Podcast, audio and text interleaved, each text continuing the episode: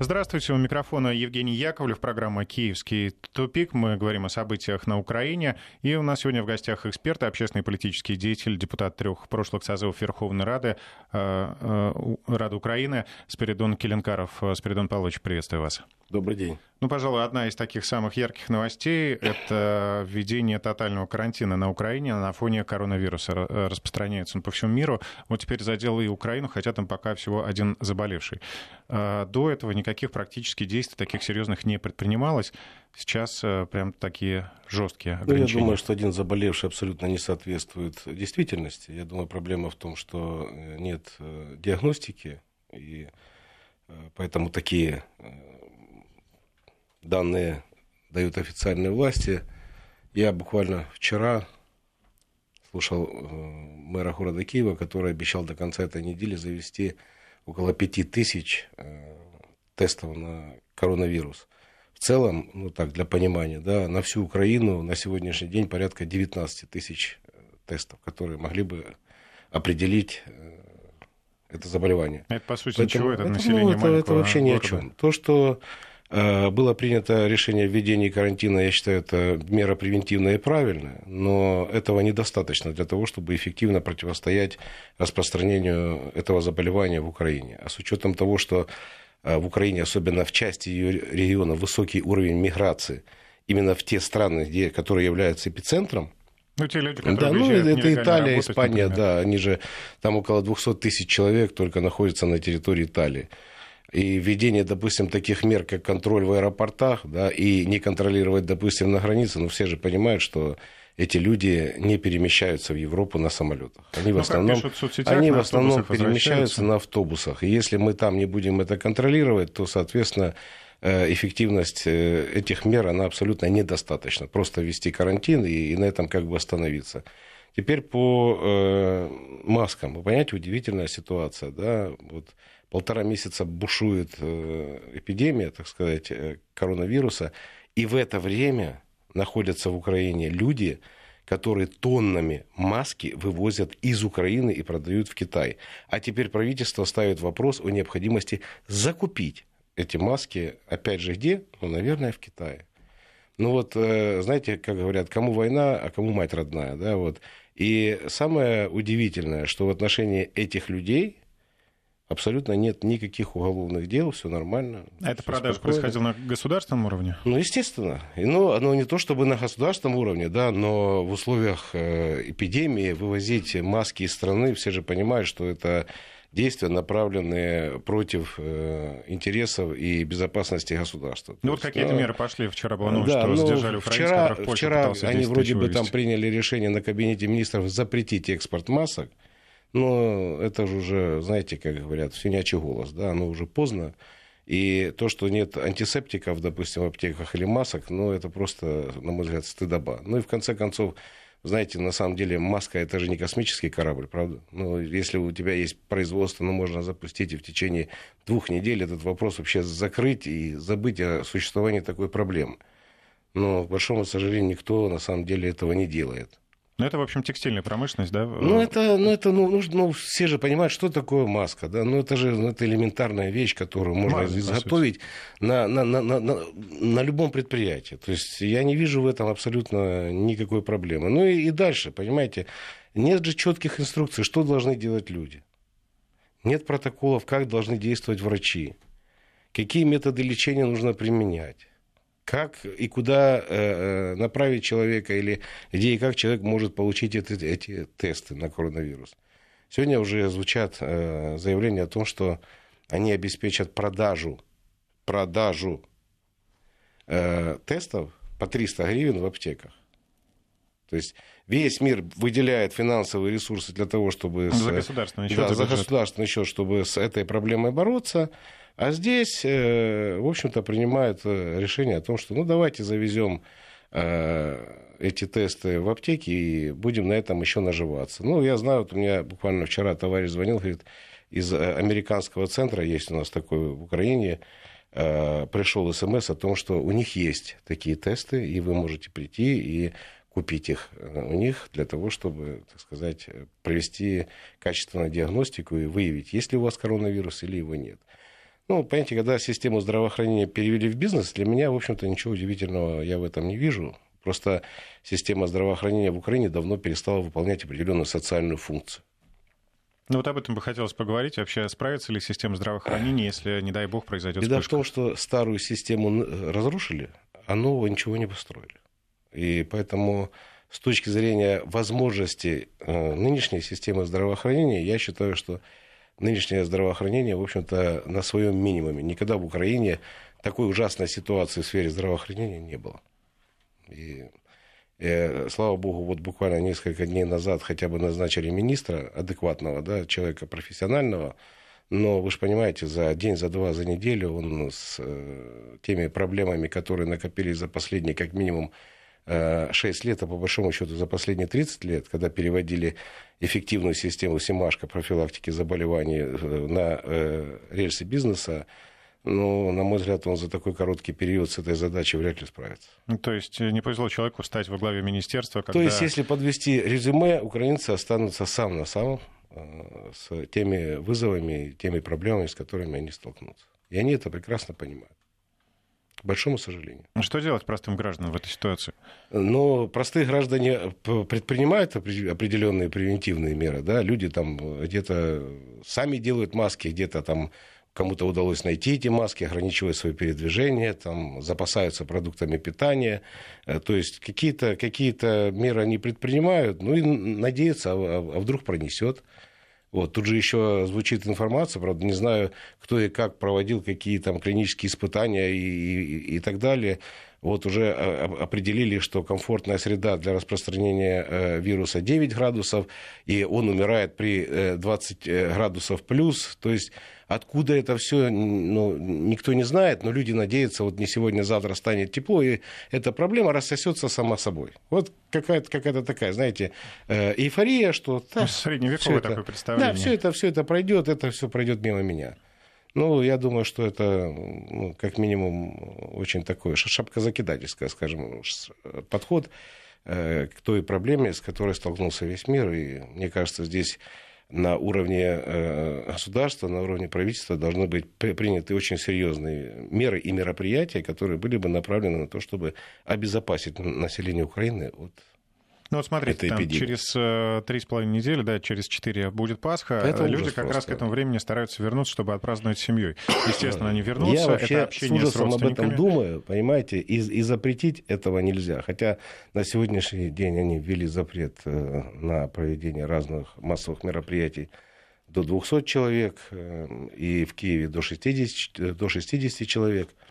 Ну, Пасха это же такое мероприятие, на которое ты людей не остановишь. Они все равно, в общем-то, как шли, так и будут идти. Э, вот. Ну и к тому же э, под запрет попали все развлекательные э, заведения да, вот на этот период времени, кроме одного, кроме Верховной Рады Украины. Вот, это единственное развлекательное заведение, которое у нас осталось вот, на период эпидемии коронавируса.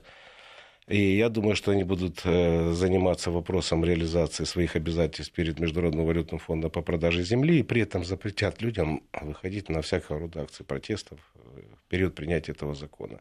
В общем, тут, э, тут коронавирус работает им на благо, понимаете. Но здесь, кстати, что касается протестов, националисты и прочие агрессивно настроенные люди, активисты, как они себя будут вести? Естественно, ну, что для них запрет... Как они себя будут вести? Сегодня советник э, секретаря Совета национальной безопасности и обороны Сергей Сивоха хотел презентовать свою новую платформу переговорную по Донбассу. Ну и что вы думаете? Представители Азова пришли, уложили его на пол, вот, фактически избили, вот, хотя он, вроде бы, я почитал, э, все-таки продолжил презентацию, но сам факт. Полиция стоит в стороне, Прокуратура никаких решений не принимает. Ну, как-то так все это происходит у нас. К большому сожалению, сейчас. Мы-то надеялись, что э, со сменой прокурора ситуация изменится, и мы посмотрим, э, на самом деле, будут ли в отношении тех лиц, которые совершили э, это э, правонарушение, будут ли к ним приняты хоть какие-то меры, которые могли бы их э, в той или иной мере все-таки ввести в какие-то ну, рамки ну, законности. Да, да, но, но пока, к сожалению, мы этого не видим, и этого не происходит. В целом, вообще, новое правительство, новые министры, они как-то себя проявляют уже? Нет, пока никак не проявляют. Э, в отношении нового премьер-министра ничего сказать никто не может. На самом деле он был человек не публичный. В общем-то, есть определенный опыт хозяйственной деятельности, но нет никакого опыта политического. Вот, поэтому он с первых же дней попадает в определенные политические ловушки, которые, э, в общем-то, для него готовят те опытные политики, которые так или иначе находятся у власти или были у власти. И они Э, сегодня всячески пытаются, пытаются э, э, так или иначе противостоять политике нынешнего правительства и президента, исходя из своих корыстных интересов, и не всегда бизнесовых. Я объясню, что я хотел бы сказать. Вы понимаете, что вот этими действиями, допустим, провокативными, как, например, избиение Севоха, там, э, разного рода акциями протестов против любой попытки примирения с Донбассом и так далее, они направляют нынешнюю новую власть на те же самые рельсы, на которых они стояли в 2014 году. Они начали эту войну, они нарушили законы, они совершили военные преступления, они развязали гражданскую войну. И сегодня они хотят, чтобы эта власть шла по той же колее, которую они пробивали. Почему? Потому что если власть пойдет по той же колье, то фактически своими действиями власть оправдает их. Тех, кто начал эту войну. Вот они... Понимаете? Да. Вот у них это главная задача. Рассматривать э, с точки зрения интересов государства, национальной безопасности, интереса народа украинского. Это нет смысла. Все процессы нужно рассматривать исключительно через призму личных интересов активных участников э, политики украинской, да, ну, высшего эшелона я имею в виду, исключительно так и, и никак иначе. Ну, чтобы не быть ведомой вот по тем самым рельсам, власть должна быть сильная. Но э, если бы власть изначально, вот с первых дней, четко заявила о своей позиции и придерживалась бы законов, я не говорю, отстаивала там чьи-то там интересы, да, просто придерживалась бы Конституции и законов. То есть закон один для всех, то можно было бы уже давно их загнать, извините за можайский светофор. Но она же этого не делает. Она своими действиями поощряет разного рода преступные группы на совершение преступлений. Вот и все. Политически мотивирован. Поэтому... Ну, а в целом о новом составе правительства. Вот вы упомянули, что глава Минздрава профессиональный человек. Э, новый министр обороны э, Андрей Таран. Ну, это тот человек, который в свое время развалил работу СЦКК. Как вы думаете, он настроен на мир или нет? Да? Это совместная группа Россия, там, Украина э, которые мониторили, там, предотвращали там, эти обстрелы и так далее. Ну, его фактически развалил. Ну, я, я не вижу ни в его действиях, ни в его заявлениях желания каким-то образом все-таки сделать шаг на пути к миру. Вот, ну, ну, не вижу. Тем более он человек военный, а, вы понимаете, для военных людей, в общем-то, война это но среди первых заявлений не было такого, что Россия агрессор и так далее. Мы, ну, он там упомянул, что надо украинскую армию как-то обновить. А, и он говорил о социальных гарантиях для военнослужащих. Он много чего говорил с точки зрения интересов армии, да, армии. Но с точки зрения разрешения конфликта, с точки зрения тактики действий украинских вооруженных сил на линии соприкосновения, он абсолютно ничего не сказал. К большому сожалению. Но я просто вижу, как, как сложно идут переговоры в минском формате, насколько сложно согласовать позиции.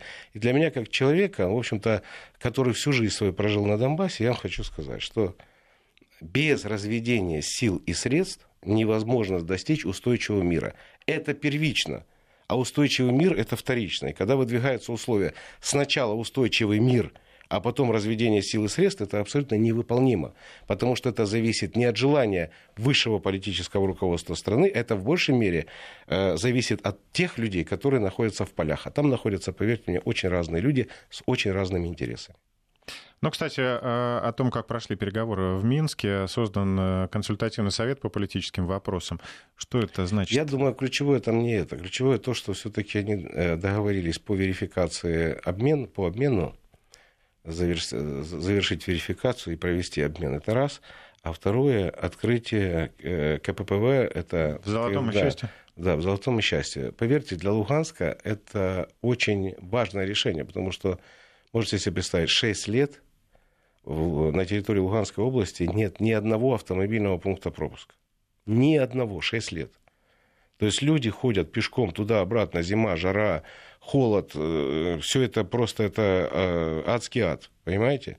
И э, открыть, допустим, КПП на, на счастье, это было бы очень правильным решением там все, инфраструктура позволяет это сделать без особых проблем и контролировать ситуацию на э, этой э, линии разграничения абсолютно спокойно. Это, это разделяется рекой, там есть мост, то есть это все там, там можно легко оборудовать. Раньше они не соглашались на это, потому что они считали, что там стратегически важный объект Счастьинская ТЭЦ, которая может быть захвачена боевиками. Но если им сегодня удалось согласовать все-таки открытие этого КПВ, я думаю, что это очень правильное и, на мой взгляд, очень важное решение для э, жителей Луганской области. Ну, вообще практика прошлых лет, она показывает, что такие договоренности э, не всегда соблюдаются. То есть, могут, ну, возможно, видите, вполне обстрелы, в счастье все-таки, э, вернее, в станице Луганской все-таки удалось это сделать, и это положительный пример. Я думаю, что и по счастью тоже даст Бог, и сложится, и будет возможность на, э, на автомобиле пересекать эту линию разграничения. Потому что в основном-то туда ездят кто? Туда ездят старики, понимаете, за пенсиями там, и так далее. И простоять там 4, 5, 8 часов на морозе или на, на жаре, ну, это просто издевательство над этими людьми. Я думаю, такая возможность у них должна быть. Если появится автомобильный пункт пропуска, вы же можете представить, да, это люди могут даже просто на автобусе сесть, и проехать через этот пункт пропуска и прибыть к месту назначения. То есть им не нужно стоять на улице, там, мерзнуть или еще что-то. Но это, по крайней мере, хоть какой-то шаг э, ну, снижение напряженности, в сфере конечно. реализации гуманитарной политики, о которой говорил Зеленский. Если удастся его реализовать, я буду только рад этому. А вот этот э, орган новый, который создан там после консультации с ОБСЕ, Франции и Германии, он ну, фактически будет какую-то пользу приносить? Э, ну, вы знаете, я считаю, любые, э, любые возможности, любые переговорные возможности, они очень нужны, и я думаю, что ничего плохого в этом нет. Вот. Посмотрим, как это все будет работать. Я пока не вижу какого-то единого органа, да, который мог бы там, допустим, обеспечить какой-то прорыв в формате минских договоренностей. Дело же не, не в органах и, и не в месте проведения этих переговоров а э, дело в желании и политической воле реализовать э, те идеи, которые, с которыми ты в том числе шел на выборы. Да, если Зеленский шел на выборы с идеей о том, что все-таки нужно устанавливать мир и прекратить войну, то эти идеи должны быть реализованы. Через какие площадки, через какие это будут органы, честно сказать, не, не имеет абсолютно никакого значения. Вот э, сегодня была презентация этой платформы Севоха. Ну, дай бог, возможно, эта площадка внесет какой-то вклад в, в вопрос диалога и примирения. Нельзя примириться, не, не, не ведя диалог, понимаете, это невозможно. Почему мы э, все время призываем к тому, что если есть этот конфликт, то нужно э, договариваться сторонам, то есть садиться напрямую и договариваться. Но пока, по крайней мере, политической воли со стороны э, Киева на сегодняшний день в отношении возможности ведения прямых переговоров с ЛДНР на сегодняшний день нет. Вот, возможно, создание э, площадок, которые позволили бы хотя бы начинать диалог, не из первых лиц государства, да, но где-то там на э, уровне народной дипломатии, ну, я думаю, это, это позитивные моменты. Это позитивно. Но ну, тот же Севоха заявил, что э, ну, это было целенаправленно или случайно говорился. Он признал, что конфликт э, на Донбассе это внутренний. Если раньше говорили, что здесь замешана Россия... Я об этом говорил с 2014 года и считаю свою позицию правильной. Это абсолютно внутренний конфликт, можно назвать это гражданской Но войной. уже на государственном да, уровне, на высшем уровне И я знает. думаю, что он как человек, который жил в Донецке, он знает ситуацию не понаслышке, он понимает, что там на самом деле происходит, и он просто э, своими заявлениями, своими действиями разбивает те штампы, которые были навязаны Украине в 2014 году. То есть это не оговорка, его не поймали нет, на слове, нет, он нет, действительно это его позиция, это его позиция, она абсолютно э, объективная, на мой взгляд, и абсолютно обоснованная, поэтому это не, никакая не оговорка и ну, не случайность. Еще это согласовано, естественно, с верхушкой. Ну, это не факт. Это не факт. Он человек достаточно самостоятельный, и вполне возможно, он высказывает свою точку зрения. А, Москву посетил Виктор Медведчук, встречался с э, Владимиром Путиным и с э, Володиным. О чем говорили и каковы результаты вот этой поездки? Вот это, это тоже э, то, о чем мы с вами буквально две минуты назад обсуждали. Это еще одна дополнительная площадка для проведения э, переговоров с целью урегулирования конфликта на Донбассе. Впервые за 6 лет депутаты Верховной Рады побывали в Государственной Думе Российской Федерации. Впервые за 6 лет. Я помню, в 2014 году, когда только-только разгорался этот конфликт, э, часть делегации э, Верховной Рады прибыла в Госдуму Российской Федерации, в отношении этих депутатов э, были возбуждены уголовные дела. Посмотрим, чем закончится эта история, но то, что делает сейчас Медведчук, приезжая в Москву и пытаясь вести напрямую переговоры с Россией, по экономическим, по политическим вопросам, по вопросам урегулирования ситуации на Донбассе, я считаю, это очень важное дело, очень полезное дело. И э, дай, дай бог, чтобы удалось все-таки сформировать не, альтер, не альтернативу там, э, нормандскому формату, да, но на уровне парламентариев четырех стран с, собраться и начать вести диалог. Ну, в общем, это его не первая поездка, хотя недовольство было на Украине, тем не менее нет уголовных дел. Ну, он все-таки, он все-таки действующий политик, и он э, человек э, с достаточно хорошим юридическим образованием, он тоже знает э, свои красные линии, по всей видимости. Пока на сегодняшний день он их не перешел. А, также обсуждалось э, на встрече в Москве э, создание парламентского формата. На Украине вообще, ну, действительно, кто-то воспримет это, кроме э, сторонников Медведчука? Ну, я думаю, что пока на начальном этапе достаточно будет делегации одной фракции.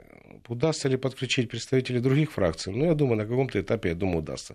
Если будет видна позитивная динамика в этом направлении, я думаю, и представители других фракций тоже присоединятся к этому процессу. Ну, я такой, э, скорее, не оптимизм, да, пессимизм такой испытываю на этот счет.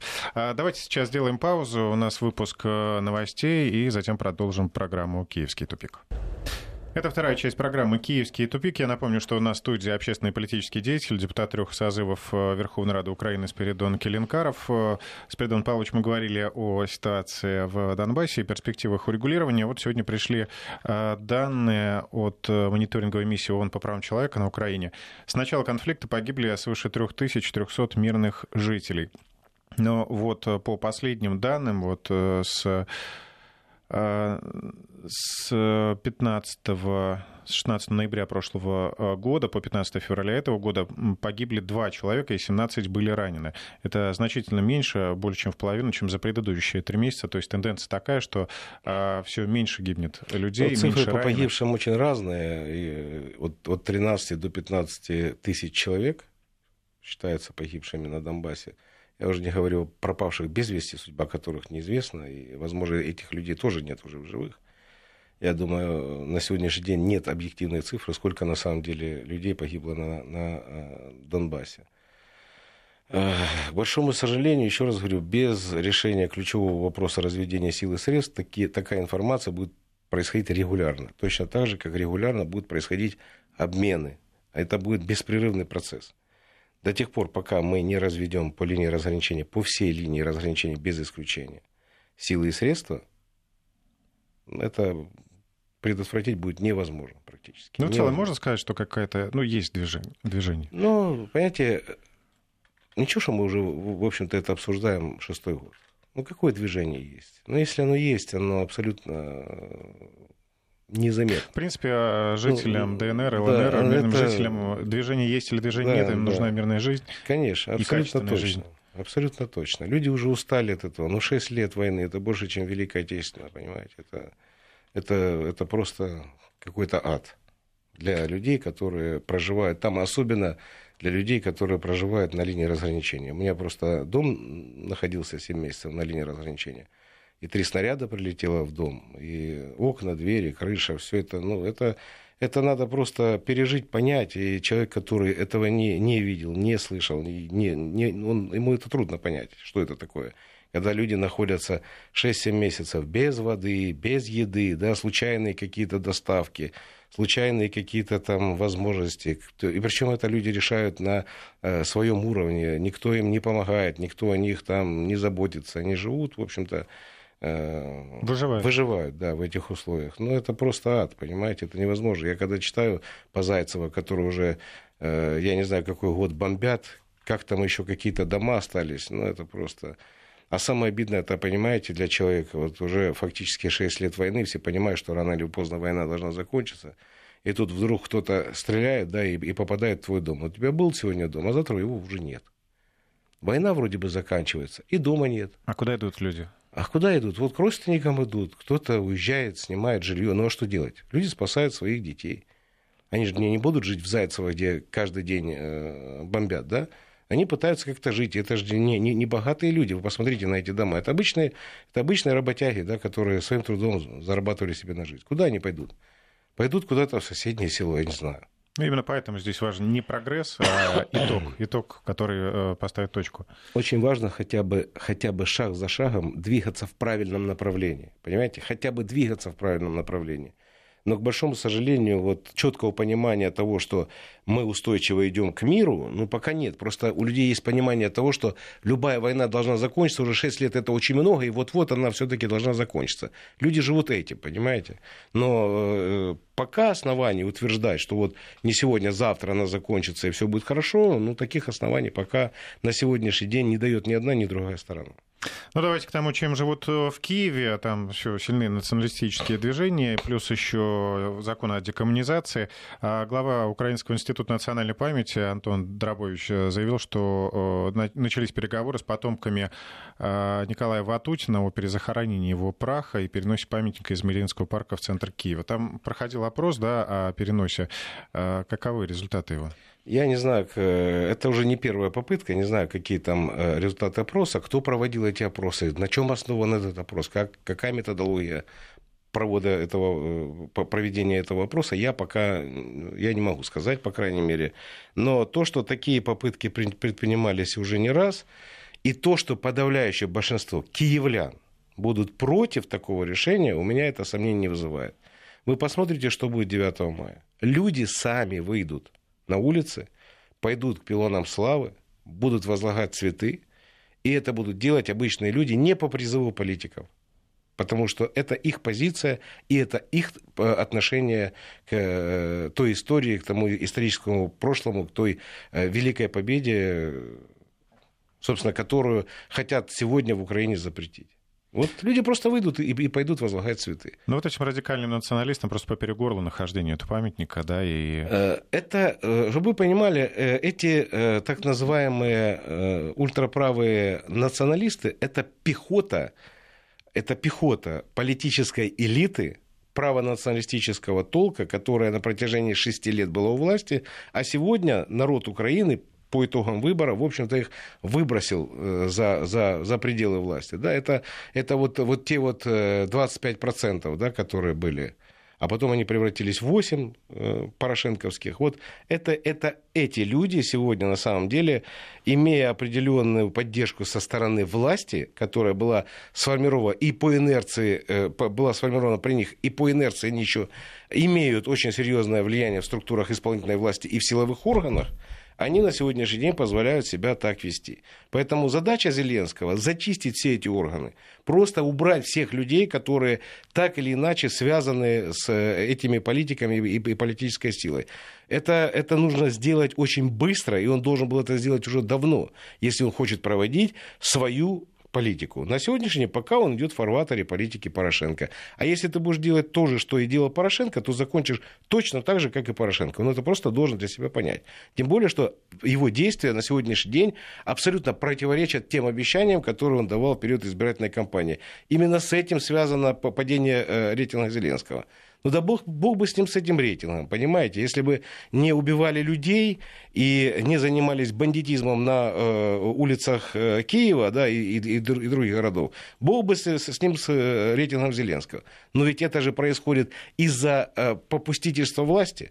То есть их бездействие, понимаете, в отношении людей, которые напрямую нарушают законы и права конституционные других граждан, которые являются точно такими же гражданами Украины, имеют точно такие же права. Но, к большому сожалению, они своим правом воспользоваться не могут, а другие наоборот.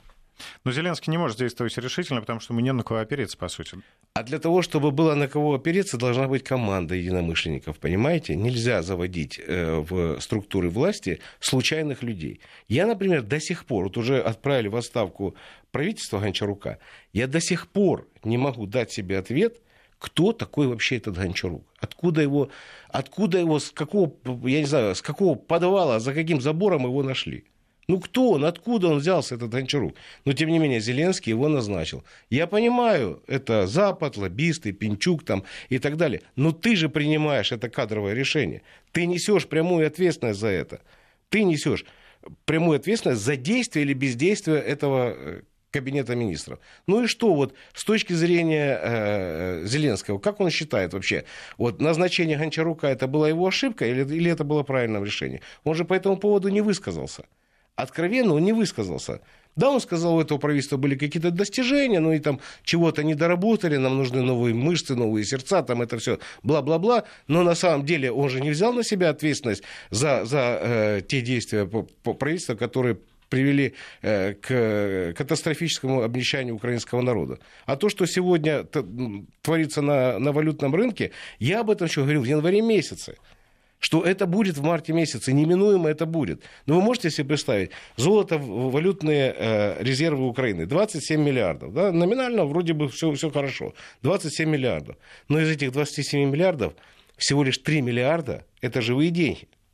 А все остальное это не живые деньги, это драгоценные материалы, да, эти металлы, там э, и ценные бумаги. Вот сегодня мы столкнулись с проблемой девальвации гривны. Что делает Национальный банк? Он за сутки продает 300 миллионов долларов для того, чтобы поддержать э, курс, курс гривны. Из 3 миллиардов 300 миллионов. Насколько это хватит? На 10 дней? А дальше что? Ну дальше что? Почему они торопятся по вопросу земли и по, по вопросу банков? Давайте Потому что им нужен, им нужен очередной кредит МВФ. Без на этого секунду, они не выживут. На секунду прервемся. Вести ФМ. Маленькая техническая пауза э, была, э, мы вернулись в эфир. Вот, поэтому они торопятся выполнить свои обязательства по закону по продаже земли и по запрету на возврат э, Приватбанка Коломойскому. Да? Но можно ли это назвать э, суверенной политикой вообще? Ну, если вам Международный валютный фонд навязывает принятие политических решений – то можно ли считать Украину суверенным государством вообще, в принципе? Ну, ну а когда она была суверенной? Сколько? Ну, да, я вам скажу, что, в общем-то, в 90-е годы, да, ну, в начале, так сказать, формирования суверенитета и независимости, я считаю, что в той или иной мере она была суверенна до 2014 года. В той или иной мере, да, где-то больше, где-то меньше, но э, почему я так говорю? Потому что даже Янукович, будучи президентом, позволял себе в чем-то соглашаться, в чем-то не соглашаться с Западом. Мы помним, насколько сложно э, шли переговоры Азарова с тем же Международным валютным фондом, и он на, на долгое время, почти на два года, отказался вообще от э, кредитов Международного валютного фонда. Точно так же были сложные переговоры с Российской Федерацией, и это, это, э, это признак того, что все-таки э, какой-то уровень суверенитета на, на, до 2014 года у Украины был. После 2014 года фактически суверенитет Украины обменяли на должности Яценюк, Порошенко, Турчинов и все остальные. Все, они сдали суверенитет, они его просто вот взяли, продали и обменяли его на свои кресла, в которых баснословно обогатились, но при этом уронили э, страну Украина, уронили ее экономику, э, сделали людей нищими, да, ну, и, и они прекрасно себя чувствуют они себя чувствуют прекрасно. Их никто не преследует. Более того, Яценюк набирается наглости, пытаясь второй раз войти в реку. Да? Вот он сейчас опять там э, обговаривается вопрос возможного назначения Яценюка на должность председателя Национального банка. Я когда смотрю Яценюка, который дает советы новому премьер-министру, и тот сидит, кивает гривой, у меня просто один вопрос. Ты задай Яценюку вопрос, где стена? Где стена, которую ты э, за э, миллиарды гривен обещал построить, миллиарды исчезли, стены нет. Где это экономическое чудо, о котором ты рассказывал в преддверии э, избирательной кампании? Где эти тарифы, за которые ты критиковал правительство Азарова, при этом пришел и увеличились э, тарифы для людей по некоторым позициям в 10-12 раз. Не на 10-12%, а в 10-12 раз. Понимаете? Где эта политика по энергетической безопасности, когда нам рассказывали, что мы, мы, у нас есть возможность, мы будем закупать дешевый газ, нам российский газ не нужен. Кто этот банкет оплачивает? Народ Украины. Ну да, зачем еще банкет? Так они еще умудряются на этом наживаться, понимаете? Это основной доход всех президентов был как раз именно в газовой сфере. Они все имели долю именно в газовой сфере. Люди платят баснословные деньги за коммунальные услуги. Эти негодяи э, фактически чем дороже, тем лучше. Для них чем дороже, тем лучше. Как Понимаете? Думаете, Парадокс как такой. Э, кошелек Зеленского пухнет? Э, вы знаете, в отношении Зеленского, я не знаю, пухнет ли его кошелек, но то, что уровень коррупции на сегодняшний день в Украине ни насколько не снизился, то, что старые коррупционные схемы все работают, у меня в этом нет абсолютно никаких сомнений.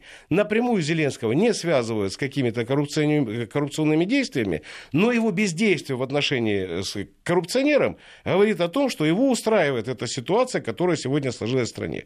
Дело же не в том, когда будут посадки, весной будут посадки или нет.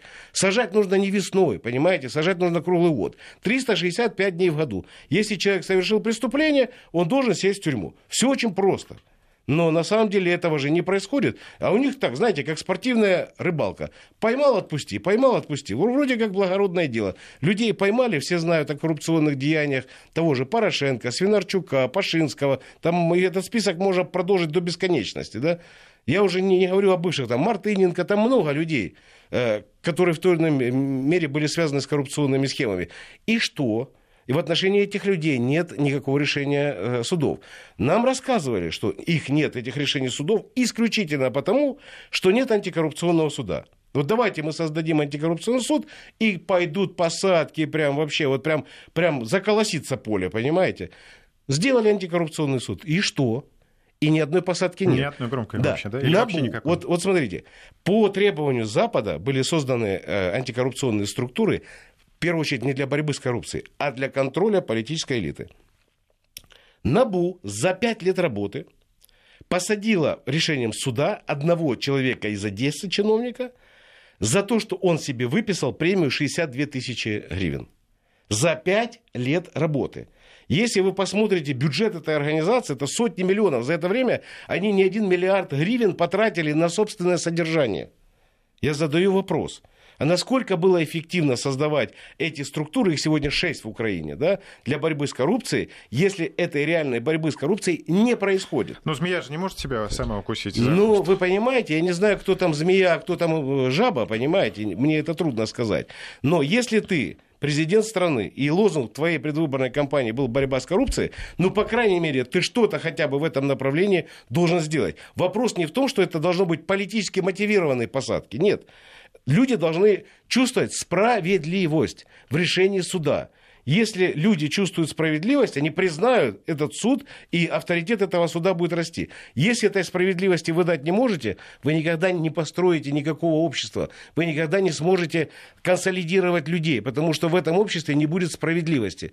А раз ее нет, то, естественно, будет, будет очень конфликтное общество, где люди не смогут просто, ну, скажем так, нормально жить, комфортно себя чувствовать, сосуществовать и там, я не знаю, как-то еще, как-то еще развиваться. Без этого не получается получается. Должна быть справедливость. И если власть будет несправедлива, но не будет этой власти, рано или поздно. А справедливости украинской власти э, нашли способ э, повысить коммунальные сборы, не повышая э, тарифы на ЖКХ. То есть, чтобы не вызывать волнения, нашли другие инструменты. Да, платежки вот, Да, с мая вводятся 12 новых платежей, там и абонентская плата за доставку воды, хотя, ну как. Ну, я думаю, осталось только еще... Поверка счетчиков. Да, я думаю, что осталось только еще ввести платеж за доставку платежки. Вот, примерно так. На самом деле, вы понимаете, это вообще ну, очень не смешная тема для э, подавляющего большинства жителей Украины, потому что цены на коммунальные услуги, услуги таковы, что это от 40 до 50 процентов вообще в заработной платы не, некоторых людей. И, э, и э, программа субсидий, она, в общем-то, не на всех людей распространяется, для людей это реально большая проблема. Именно с этим связано то, что сегодня задолженность по коммунальным платежам выросла до 72 миллиардов гривен. Понимаете, да? 72 миллиарда гривен, а почти 3 миллиарда долларов задолжали украинцы за коммунальные услуги. И поверьте, я просто возглавлял комитет по э, жилищно-коммунальному хозяйству, и я просто эту тему очень, очень хорошо знаю. Да? Никогда у нас не было такого кризиса неплатежей. Вот до 2014 года уровень платежей, э, люди платили за коммунальные услуги, был на уровне 98%. 98%. Понимаете? То есть у людей была возможность спокойно оплачивать коммунальные услуги, потому что действенный был механизм и субсидий, и он покрывал ну, практически э, все, все категории э, нуждающихся людей. С другой стороны, был, были сбалансированы тарифы, абсолютно адекватно соотносились к уровню доходов людей – и люди имели возможность платить за эти коммунальные услуги. Сегодня, когда доходы не соответствуют этой тарифной политике, естественно, возникает такой кризис э, неплатежей. Это, это бомба замедленного действия, которая рано или поздно все равно взорвется. Износ на 80% коммунальных всех вот этих вот э, систем наших – оно, в общем-то, может привести к очень серьезной катастрофе. Ну, порядка такого, как мы пережили, допустим, в Волчевске, когда фактически город замерз да, зимой. Вот полностью город 100-тысячник замерз. И я не исключаю, что в будущем эти проблемы будут только-только усугубляться. И, к большому сожалению, огромные финансовые ресурсы, которые нужны для модернизации всей этой системы, к большому сожалению, их на сегодняшний день нет и в ближайшее время не предвидится. Но в условиях еще э, обвала да, мировых э, бирж, э, в условиях, в условиях коронавируса Вы понимаете, власти не смогут вообще, найти даже у нас вообще все работает в противоположном направлении. У нас нефть падает, цены растут, все все, все как-то, ну, ну, мало, мало зависит от этого. Причем, как только цены вырастут, может нефть упасть, а, а цены останутся там же. То есть это абсолютно нормальная практика. У нас э, дело в том, что всегда цена, допустим, бензина, она всегда была где-то в районе доллара. Сегодня уже даже выше евро. То есть, ну, абсолютно, на мой взгляд, неконтролируемые процессы происходят. И государство, к большому сожалению, не вмешивается в деятельность частных структур, которые, в общем-то, честно говоря, занимаются откровенной спекуляцией и выставляют абсолютно неадекватные цены. И таким образом, в общем-то, залазят в бюджет каждой, каждой семьи. Начиная от коммунальных тарифов, э, схем, которые были и работали, и, и работали, и работают в сфере жилищно-коммунального хозяйства, заканчивая, там, я не знаю, всем, всеми сферами э, жизни человека. Но на фоне всех этих проблем, как э, долго продержится вот это новоназначенное правительство? То есть ощущение, что Знаете, опять у нас э, правительство может, увидим... может держаться очень-очень долго. Почему? Потому что для того, чтобы понять, просто надо пожить какое-то время в Украине, пообщаться с украинцами и понять одну вещь. Украинцы давно не верят правительствам, власть. давно не верят власти. Они не обращаются к этой власти и не жалуются, понимаете, ни на что. Они просто давно замкнулись в себе, работают в сфере теневой экономики, кормят свою семью и говорят, слушайте, вы там вы с вашим правительством делаете, что хотите. Одни уезжают на Запад зарабатывать, потом приезжают, там обеспечивают свои семьи. Другие внутри Украины занимаются в теневом секторе экономики и как-то там, э, как-то там худо-бедно, но обеспечивают себе на, на безбедную жизнь. Но я хочу заметить, что в свете всех ограничений, которые вводятся в Европе, в Германии, в Италии, в Испании, где везде отмечены вспышки коронавируса, скоро возникнет большая проблема с выездом украинцев э, на да. нелегальные заработки, да. и тогда этот кризис кризис может быть все-таки Конечно, это еще более значительным, более серьезным. Я, я думаю, Украина очень пострадает от этого вируса. Мне кажется, не до конца еще понимают масштабы трагедии и последствия бездействия нынешней власти в отношении купирования этой проблемы. А, ну что ж, спасибо. Это была программа «Киевский тупик». В гостях у нас сегодня был общественный и политический деятель, депутат трех созывов Верховной Рады Украины Спиридон Келенкаров. Спиридон Павлович, спасибо. Ждем вас снова гости. Счастливо.